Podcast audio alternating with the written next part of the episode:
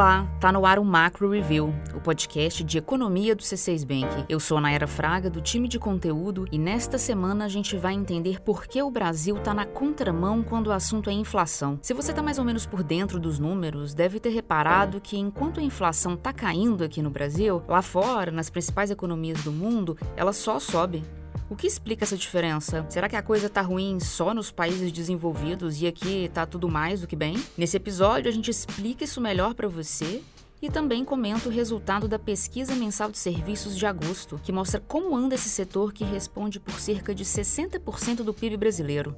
O programa de hoje também recebe a Gabriela Santos, do JP Morgan Asset Management. Ela vai contar como o mercado recebeu o resultado da inflação de setembro dos Estados Unidos e vai contar o que está no radar dos investidores agora. Hoje é 17 de outubro de 2022. Se você ainda não avaliou nosso podcast, não esquece de deixar as estrelinhas aí na plataforma em que você está me ouvindo. Se você me ouve do YouTube, deixa seu like e conta o que achou depois.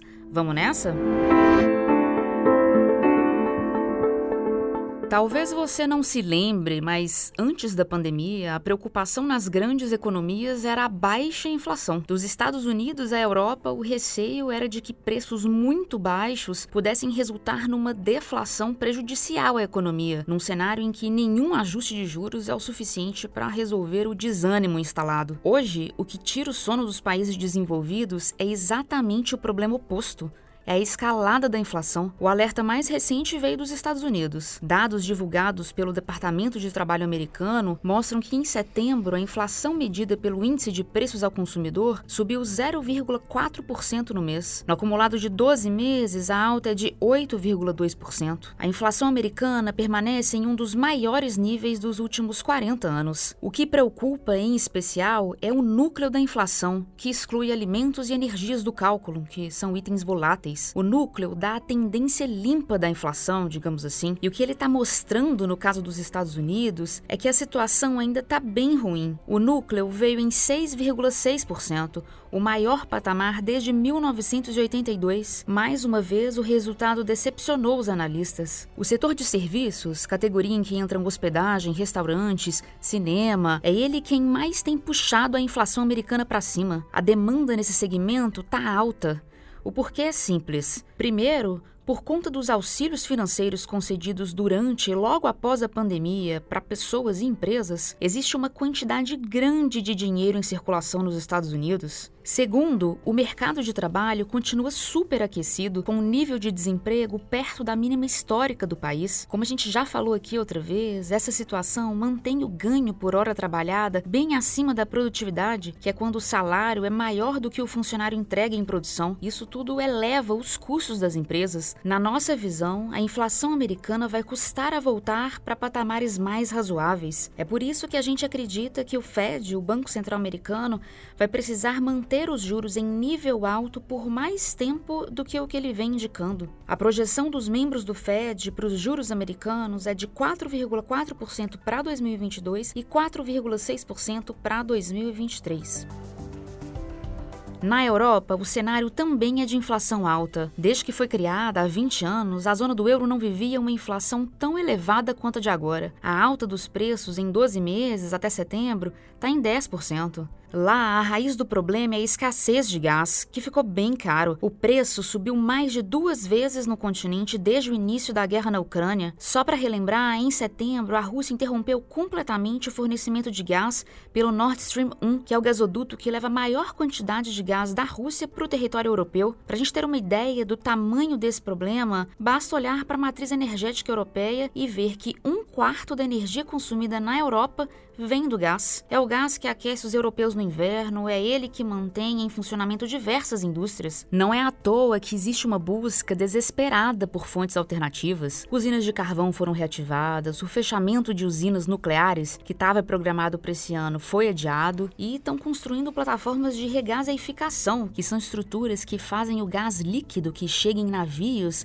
retornar ao estado gasoso É um negócio super caro. Por hora, o que a gente vê é que o gás russo não tem um substituto em volume suficiente para repor o que está sendo retirado do mercado pela Rússia. É por essa razão que a pressão sobre o custo da energia deve continuar e é por isso que a recessão no continente europeu é dada como certa. Diante disso, o Banco Central Europeu deve continuar subindo os juros. A gente aqui entende que enquanto a restrição na oferta de gás na Europa não for resolvida, não há outro remédio efetivo para combater a alta de preços que não o controle da demanda via aperto monetário.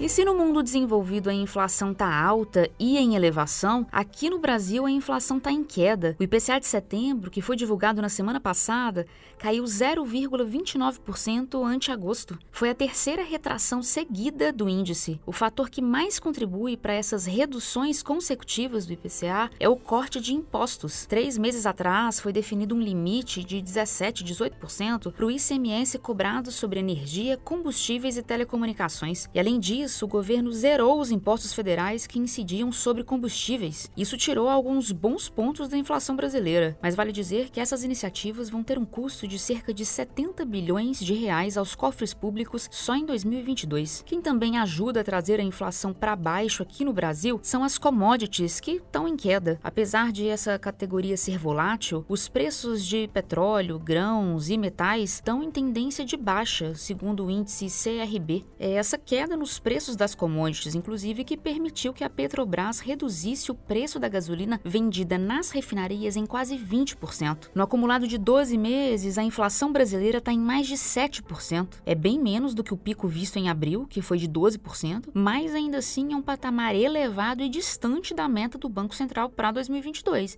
que é de 3,5%. É importante observar que quando a gente exclui da análise a queda no preço da gasolina e o corte de impostos, o quadro da inflação brasileira não oferece tranquilidade. Os serviços subjacentes que o digam. Esse grupo exclui da conta os itens que oscilam mais, tipo passagem aérea, e da real da inflação em serviços. E quanto subiu esse núcleo? Subiu 9,5% em 12 meses. É bastante coisa. E a gente ainda não vê sinais claros de desaceleração da inflação no segmento de serviços no Brasil. Lembrando que o Brasil ainda carrega o peso da inércia inflacionária, que é quando os preços presentes são afetados pela inflação passada. Isso significa dizer que toda vez que o Brasil apresenta uma alta significativa de preços, o processo de queda, principalmente dos serviços tende a ser lento. Ou seja, apesar da deflação dos últimos três meses, a inflação vai ceder a passos lentos no Brasil. Nossa projeção é que o IPCA fique em 5,6% em 2022 e 5,7% em 2023. As duas projeções estão acima da meta do Banco Central. Com essas projeções em mãos, é natural a gente se perguntar: e o que ajudaria então a reduzir a inflação de um jeito rápido? Qual seria o ambiente mais favorável a uma queda rápida? da inflação? Quem responde pra gente é a Cláudia Moreno, economista responsável pela cobertura de Brasil aqui no C6 Bank. Nayara, historicamente, os períodos de queda rápida da inflação estão associados a duas condições, e o ponto é que nenhuma delas está presente hoje. A primeira condição para a inflação cair rapidamente é um real mais forte ante o dólar. Quando a moeda brasileira ganha mais força, os itens importados, videogame, perfume, computador, eles ficam mais baratos. E não só eles, o preço de todos os produtos que têm algum insumo dolarizado cai, do carro ao pão francês. A segunda condição necessária para a inflação cair rápido é uma taxa de desemprego elevada. Não que isso seja bom ou desejável, nada disso. Mas é consenso entre os economistas que taxas mais altas de desemprego ajudam a puxar a inflação para baixo. Deixa eu explicar melhor. O setor de serviços é intensivo em mão de obra. É o salário das pessoas que compõe a maior parte do valor do serviço. Quando o mercado de trabalho aquece, quando existem menos pessoas disponíveis para contratar, os salários naturalmente sobem. É uma questão de oferta e demanda. Por exemplo, o dono de um salão de beleza, para contratar mais gente, tem que pagar mais por cada contratação. A consequência é o aumento do custo do negócio. E no fim, fica mais caro para o cliente cortar o cabelo. E em que condições a gente se encontra agora?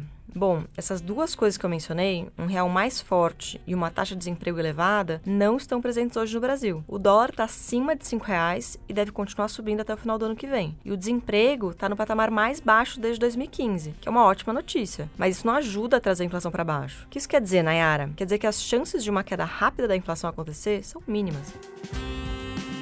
Falando agora dos dados que saíram nos últimos dias, o IBGE divulgou a pesquisa mensal de serviços. O levantamento mostrou que o volume de serviços prestados no Brasil avançou 0,7% em agosto. Foi o quarto mês seguido de alta, reforçando que antes eu estava falando de inflação do setor de serviços e agora eu estou falando do volume de prestação de serviços no país. Bom, esse aumento no volume tem a ver com a retomada da economia, que trouxe de volta o movimento em bares, hotéis, academias, salões. Apesar de esse resultado ter vindo acima da nossa expectativa, na nossa visão, o setor de serviços deve apresentar um crescimento menor daqui em diante em razão da desaceleração da atividade econômica no Brasil, que é algo previsto para ocorrer entre o último trimestre deste ano e o ano que vem.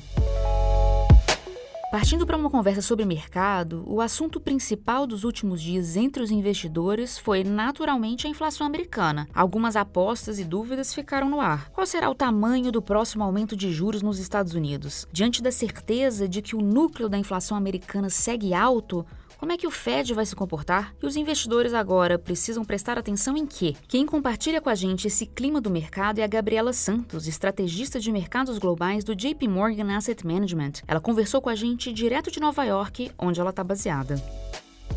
Bom, semana passada, certamente a atenção ficou nos dados de inflação nos Estados Unidos para o mês de setembro. Com os dados mais quentes do que foram esperados, os mercados de renda fixa aumentaram as suas expectativas de juros do Banco Central, uh, esperando uh, com 100% de probabilidade uma alta de 75 pontos base na próxima reunião no começo de novembro, seguido de 50 pontos base em dezembro, com possibilidade de ser outros 75 pontos base e aí aumentos de juros adicionais em 2023. Agora, os mercados estão esperando que os juros cheguem a 4,9%. Lembrando que estão entre 3% e 3,25% no momento. Isso também foi reforçado pela ata do Banco Central americano que saiu essa semana passada referente à reunião de setembro. Nela, os membros falam muito muito sobre o seu foco em combater a inflação ainda muito elevada e que vem o risco de fazer pouco demais como principal risco, maior do que o risco de aumentar os juros demais. Com isso, os investidores continuam preocupados sobre como aumento de juros junto de inflação podem afetar a economia americana. Ainda não está uh, causando uma recessão, tivemos os dados de vendas no varejo nos Estados Unidos para o mês de setembro, os consumidores ainda gastando, especialmente com serviços. Então, no momento, não temos uma recessão nos Estados Unidos, mas os mercados, claro, sempre se adiantam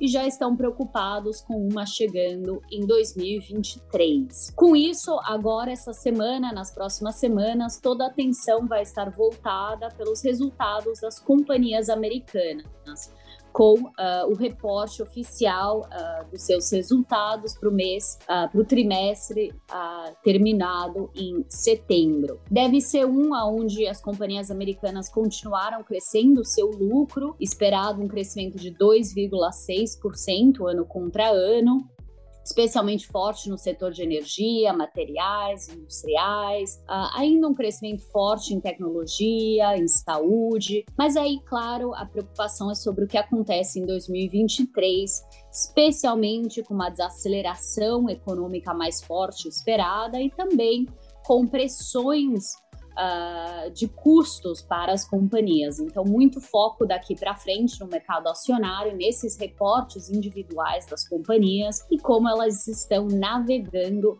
o ambiente mais complicado. Com isso, vai ser um foco menos no macro, na economia, e mais no micro, uh, no que está acontecendo companhia por companhia.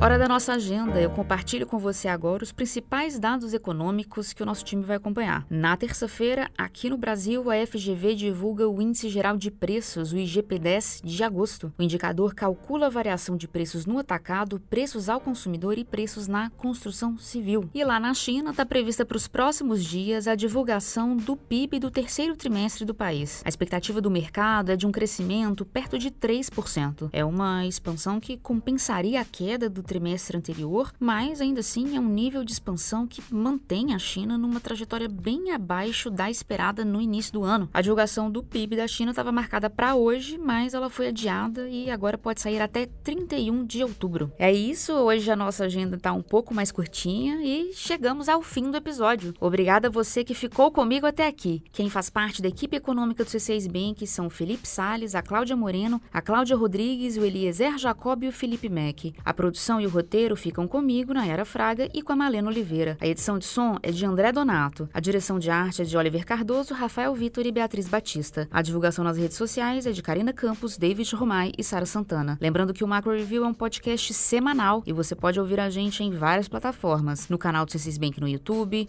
no Spotify, Apple Podcasts, Deezer, Pocket Casts e Google Podcasts. Você escolhe. Uma boa semana para você e até a próxima!